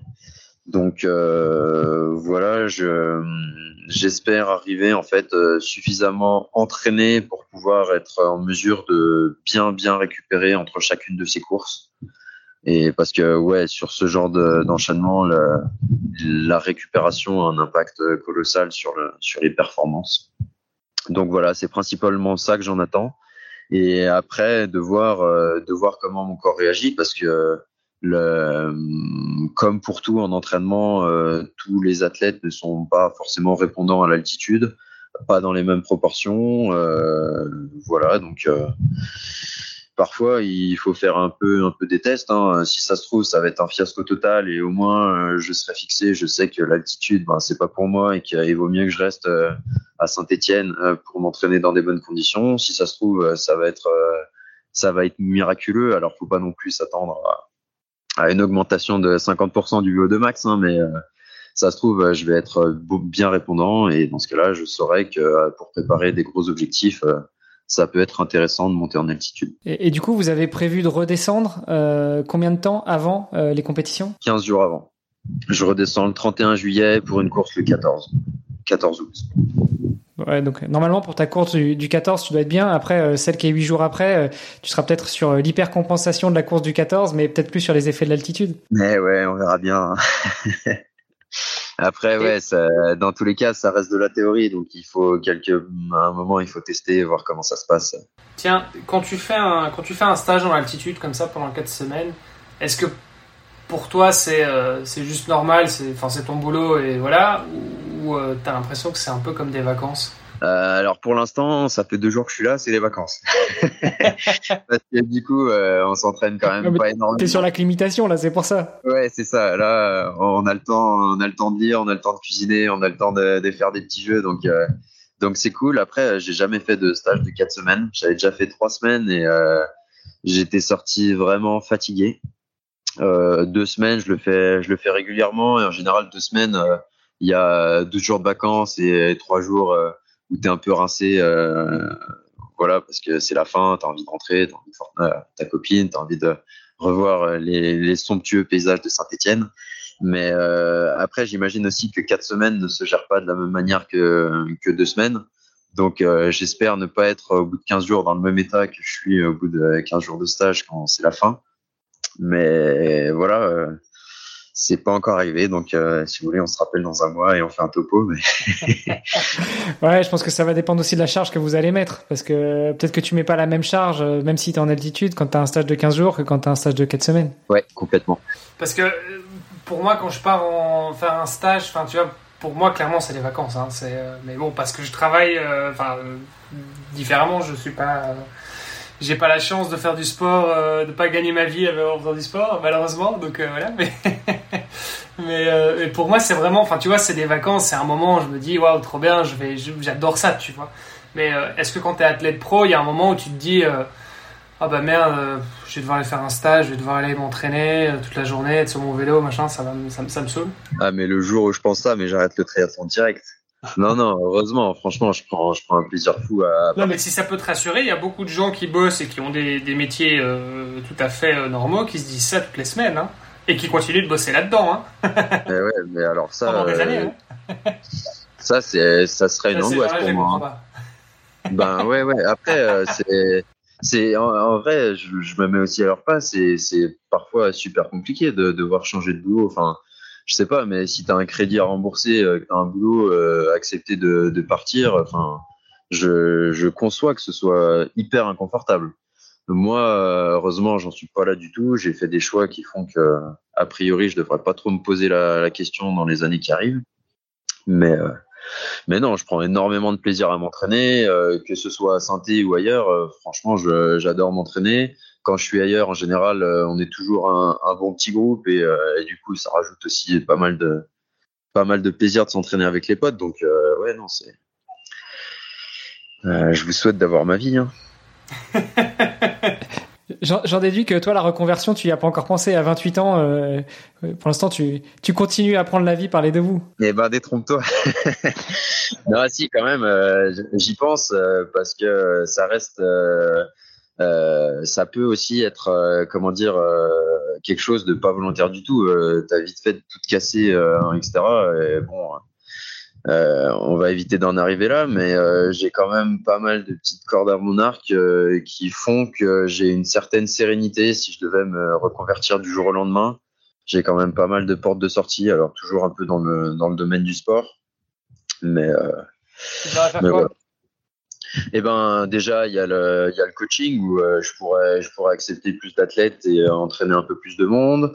Ensuite, euh, les, les, petites vacations que je fais au stade de Saint-Etienne, je pourrais prendre beaucoup plus d'heures et, euh, et, euh, et, voir un peu plus de, plus de groupes, voir peut-être même des nouvelles matières.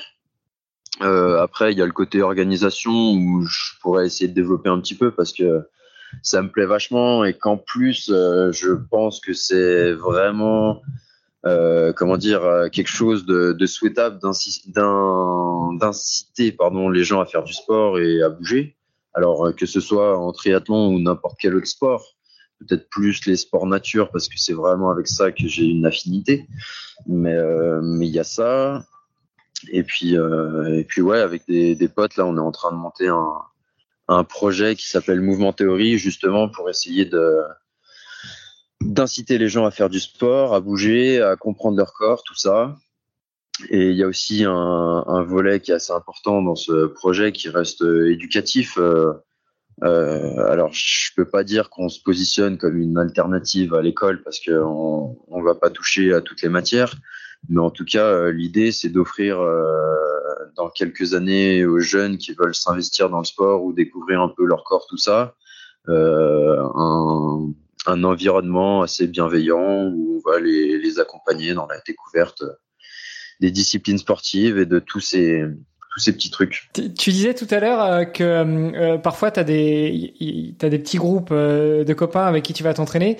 pour toi, ça fait enfin tes entraînements, c'est plutôt solo, c'est plutôt en groupe? Est-ce que l'émulation de groupe ça aide énormément? Ou, ou c'est quelque chose que tu prends comme ça vient encore une fois? Alors En fait, euh, j'ai envie de répondre oui à toutes tes questions. Euh, quand je peux m'entraîner en groupe, je m'entraîne en groupe. je fais un petit récap alors. Euh, quand je peux m'entraîner en groupe, je m'entraîne en groupe parce que je trouve ça sympa et puis et puis voilà.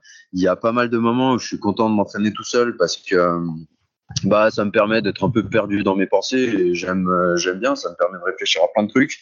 Ça me permet de gérer mes itinéraires. Ça me permet de gérer mes intensités, mes allures, tout ça. Et du coup, euh, ben j'apprécie. En général, je vois pas trop le temps passer. Euh, je, ouais, j'ai aucun aucun problème à être tout seul. Je m'ennuie pas trop.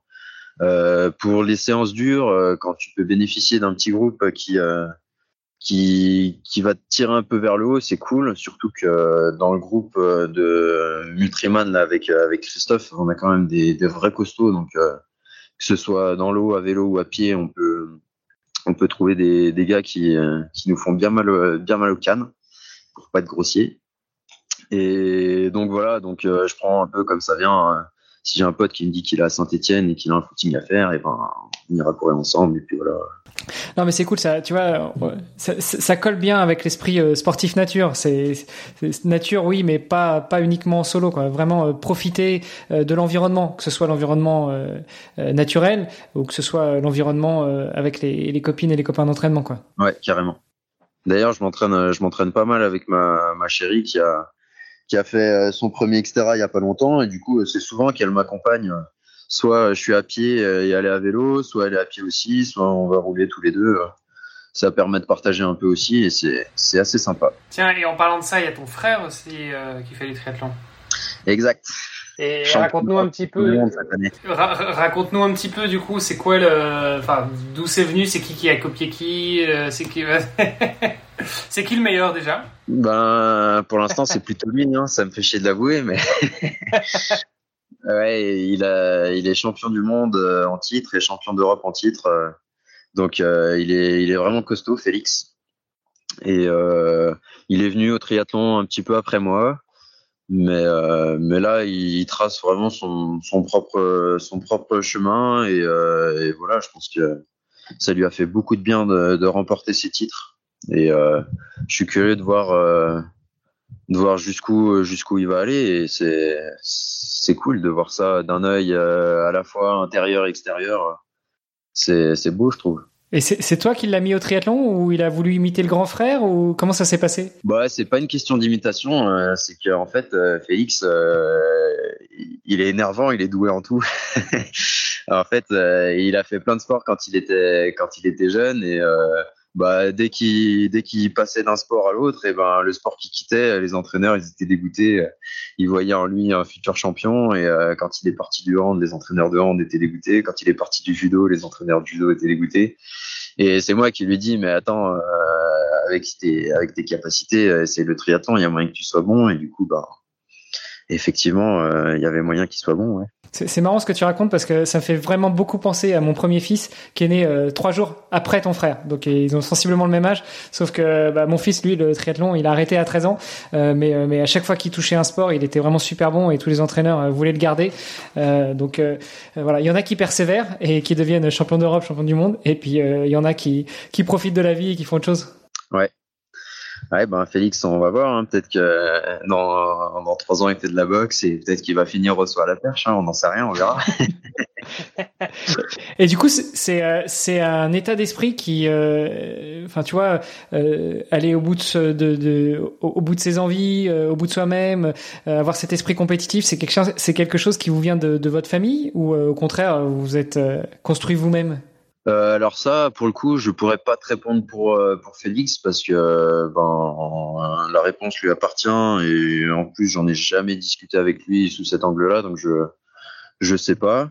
Euh, ouais, je pense que pour ma part, ça vient quand même pas mal de de mon père notamment qui qui nous a toujours poussé à faire les choses bien et et voilà, euh, je sentais quand j'étais jeune que j'attendais, qu'il attendait de moi, pardon, que que quand je fasse quelque chose, je le fasse, euh, je le fasse à fond. Et du coup, c'est sûrement un peu resté. Bon bah tiens, je viens de prendre ça sur la tête parce que du coup, je te disais que mon fils lui, il avait pas persévéré, donc. Euh, mais moi, je, moi, je l'ai ressenti comme ça. Peut-être que pour ton fils, c'est complètement différent. Enfin, s'il est parti ailleurs, il avait peut-être juste envie de faire autre chose et Et voilà, moi, il y a plein d'exemples de trucs dans lesquels j'ai pas persévéré parce que ça me plaisait pas. Je persévère dans le triathlon aussi parce que parce que j'aime bien. Comment tu progresses, Arthur, justement? Eh ben, je progresse encore régulièrement, on va dire. Hein. Je sais pas trop ce que tu attends de moi comme comme réponse, mais tous les secrets dont tu voulais pas nous parler, dont on a parlé un petit peu au début. Non, mais, non, mais plus sérieusement, qu'est-ce qui fait que tu arrives à progresser, que tu es toujours l'envie, que tu es toujours l'agnac euh, Est-ce que c'est quelque chose que tu as déjà analysé, notamment avec ton prépa mental, avec ta prépa mentale? Eh ben, en fait, euh, la progression, pour moi, c'est un moteur. Donc, euh, tant que je progresse, ça valide le fait que tout ce que je fais, je le fais pas pour rien. ça me permet de créer de nouvelles attentes, on va dire, à des niveaux un peu supérieurs. Et du coup, c'est vraiment un, cercle vertueux, on va dire, euh, où plus tu progresses, plus tu as envie de progresser, plus tu t'investis, plus tu as envie de t'investir, et ainsi de suite. Ce qui expliquerait que finalement, t'es pas euh, non plus forcément persévéré sur longue distance parce que euh, tu progressais, enfin, tu, tu performais pas tant que à la hauteur de ce que tu mettais dans l'entraînement et du coup, t'es es resté sur du court ou t'es es resté sur autre chose? Le longue distance, c'est vraiment que j'ai pas accroché avec l'effort. Parce qu'en soi, j'étais pas non plus dégueu, mais même quand je faisais, euh, quand je fais un top 10 à l'Alpe, euh, j'ai pas pris de plaisir, quoi. Je me suis beaucoup plus ennuyé que, j'ai pris de plaisir. Attends, moi j'aurais quand même remonté sur un truc parce que euh, on parlait justement de, ton frère.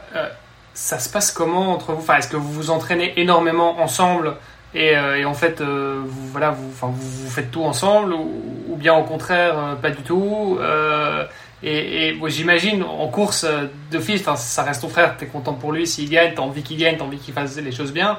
Mais après, euh, voilà, vous êtes, euh, j'imagine qu'il y a un minimum de compétition aussi. Euh, dans ces moments-là, ça se passe comment? Ouais, alors on s'entraîne assez peu ensemble parce que lui, il est pas trop sur synthé, il est de moins en moins sur synthé. Et en plus, il, il, change de coach là, il, arrête avec Christophe pour essayer avec Julien Pousson. Et, euh, et du coup, euh, on se voit assez peu aux entraînements. Et par contre, euh, en course, euh, il y, a, y a bien sûr de la rivalité parce que lui, pour que pour que je lui passe devant, il faut qu'il crève ou qu'il soit vraiment vraiment moins fort. Mais par contre, il y a quand même une bienveillance. Mais la bienveillance, elle est un peu générale dans etc. Enfin, il y a, y a, personne qui, il n'y a pas de, de comportement antisportif et tout.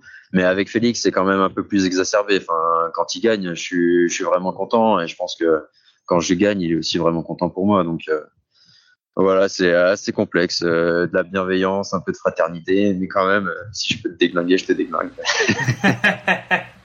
mais parce que tu, tu, tu dis, allez, il y a toujours, y a toujours de la bienveillance, on est d'accord, mais enfin N'empêche qu'il y a des moments quand même, t'es dans la course, tu sais, avec l'adrénaline et tout, tu peux arriver, alors pas, pas à détester le mec qui est devant toi, mais pas loin, tu vois, euh, il y a des moments où t'es, t'es voilà, c'est, enfin, c'est un, c'est un combat, quoi, tu vois, donc, euh, donc tu, tu vas pas forcément l'externaliser, euh, mais même si au final ça reste, enfin, ça restera bien bien, mais il y a quand même des moments où quand t'es dans l'action, t'as un, un truc comme ça où, enfin, tu vois, c'est, c'est qui peut-être peut-être s'écarte un petit peu la bienveillance. Enfin, je sais pas si tu vois un peu ce que je veux dire. Alors, il y a, y a, de la rivalité, mais pour moi, ça reste quand même bienveillant. Enfin, l'autre, t'as envie qu'il saute de ta route, t'as envie qu'il qu finisse par sauter à pied. D'accord. Euh, mais, mais est-ce que ça, c'est bienveillant du coup Tu vois? Ben, à partir du moment où ça reste euh, fair play et tu lui veux pas du mal, tu veux juste lui mettre 10 minutes au gars. ouais, ouais. ouais, enfin, pour moi, tant que tant que ça reste dans le respect et dans les règles du jeu, il y a y a aucun problème et c'est normal. On ferait pas de compétition si on voulait pas gagner. Mais c'est pas euh, c'est pas de la malveillance de vouloir arriver premier ou de vouloir euh, aller plus vite que l'autre pour moi. Enfin. Ça marche. Tiens, je me demandais, toi qui euh, qui habites à Saint-Étienne, la Saint-Élion, c'est une course que t'as déjà faite ou pas? Non, jamais. En fait, je fais très peu d'autres courses que des triathlons et cross triathlons. Donc, euh, de toute façon, si c'est trop long, ça fait chier. Eh ben ouais, c'est ça. Et puis bon, euh, la Saint-Élion, c'est sympa, mais bon, euh, courir 60 bornes de nuit dans la neige, euh, ça l'est moins. je dors. à la limite, dans la neige, on fait de la luge ou du ski. mais ouais, non, c'est euh, c'est quelque chose qui, pour parler plus sérieusement, c'est quelque chose qui rentrerait vraiment en conflit avec les entraînements que j'essaie de de mettre en place et du coup je m'autorise pas à faire des, des courses de ce genre pour l'instant. Des trucs débiles, tu voulais dire? Euh, Ben débile, chacun met le mot qu'il veut. Euh, moi, je peux pas dire que c'est débile parce que quand même, ça part de Saint-Etienne. en fait, c'est une question de mindset, je pense. C'est juste que t'as, euh, il faut que tu te dises que cette petite course de 60 bandes qui part de Saint-Etienne et qui va jusqu'à Lyon, c'est finalement la partie course à pied rallongée du dernier Xterra que t'as fait. Non, ça marche pas comme excuse. Ouais, vu comme ça. Mais bon, euh, quitte à courir 60 bornes, autant arriver à Saint-Etienne, quoi. Jusqu'au bout, jusqu'au bout, il va pas lâcher. Il y, a une course qui s'appelle Saint-Etienne, Lyon-Saint-Etienne aussi, tu savais ça? Non, c'est l'inverse. C'est Lyon-Saint-Élion. Ah, ok, d'accord. Ah bah autant pour moi alors. Bon, bah, les gars. ça marche pas du coup. Aucun intérêt. C'est raté. Coup dans l'eau. Bon, bah tant pis. Arthur, euh, pour, pour terminer l'épisode, euh, on a aussi une tradition, c'est qu'on demande toujours à notre euh, invité comment est-ce qu'on peut devenir triathlète. Alors, tu as, le droit de, de répondre aussi à la question comment est-ce qu'on devient cross-triathlète? Ben, je pense que ça passe par le fait de construire une progression sur du long terme. Euh, et du coup, long terme, ça veut dire euh, euh, respect du corps humain. Donc là-dedans, il y a la progression. Ça veut dire qu'il va falloir s'entraîner, il va falloir peut-être aussi se dire que le corps humain a, des limites un peu plus hautes que ce qu'on a l'habitude d'y voir et qu'on est capable de résister et de et d'aller hum, ouais, lutter contre le froid de manière bien plus importante, contre le chaud de manière bien plus importante, qu'on est capable de récupérer vachement mieux. Euh, donc il y a tout ça. Euh, et après, pour tout ce qui est respect, euh, du corps humain et tout, euh, ça passe beaucoup par le, le respect des rythmes, euh, la capacité de, de s'écouter. C'est tout con, hein, mais si on dort quand on a sommeil, qu'on mange quand on a faim, tout ça, c'est c'est déjà la base. Peut-être qu'on peut aussi, aussi euh, essayer de, de, cuisiner un peu plus, de d'explorer certaines certains axes comme euh, la prépa mentale.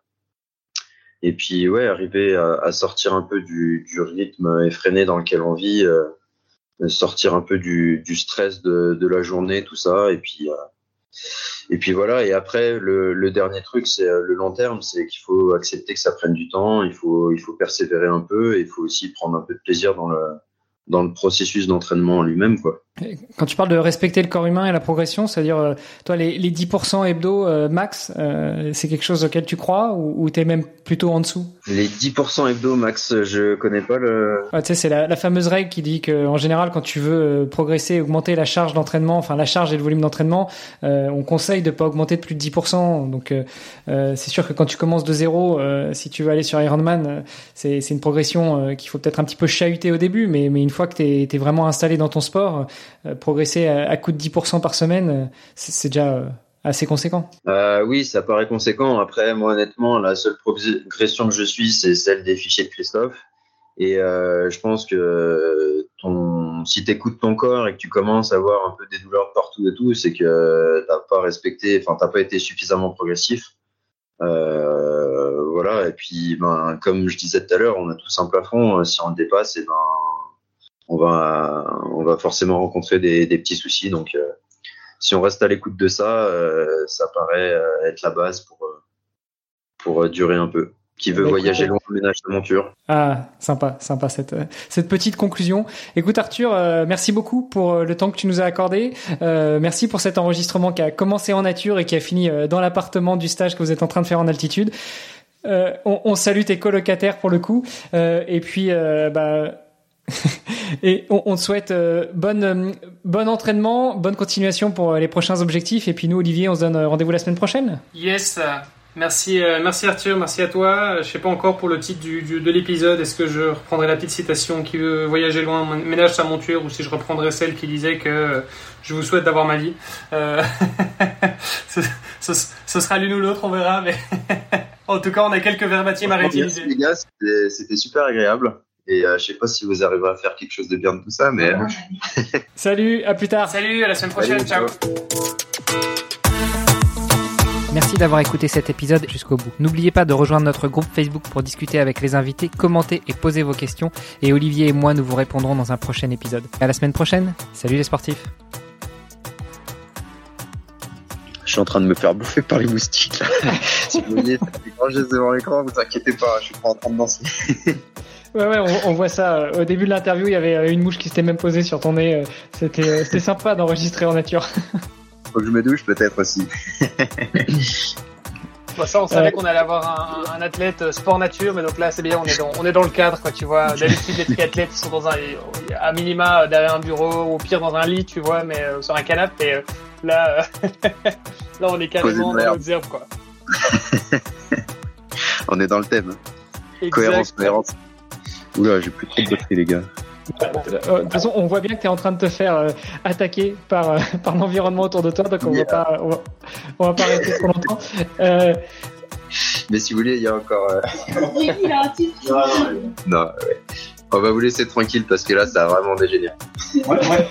J'ai découvert votre podcast et je trouve que c'est bien. On lui a, on lui a fait découvrir tout à l'heure. Je connaissais pas. Non, sérieux, c'est Moi, tout le monde me dit que c'est génial. Hein. Bon, bah, J'ai écoute, plein pour, pour écouter les podcasts. Je trouve que c'est canon. Bon, bah, c'est, Merci Jeanne. c'est super. Merci, euh, merci à toi. Et puis, euh, bah, content que, content que vous ayez apprécié aussi euh, l'expérience de venir sur le podcast. Ah oui, complètement. Ouais, top. Vraiment, ouais, c'est cool.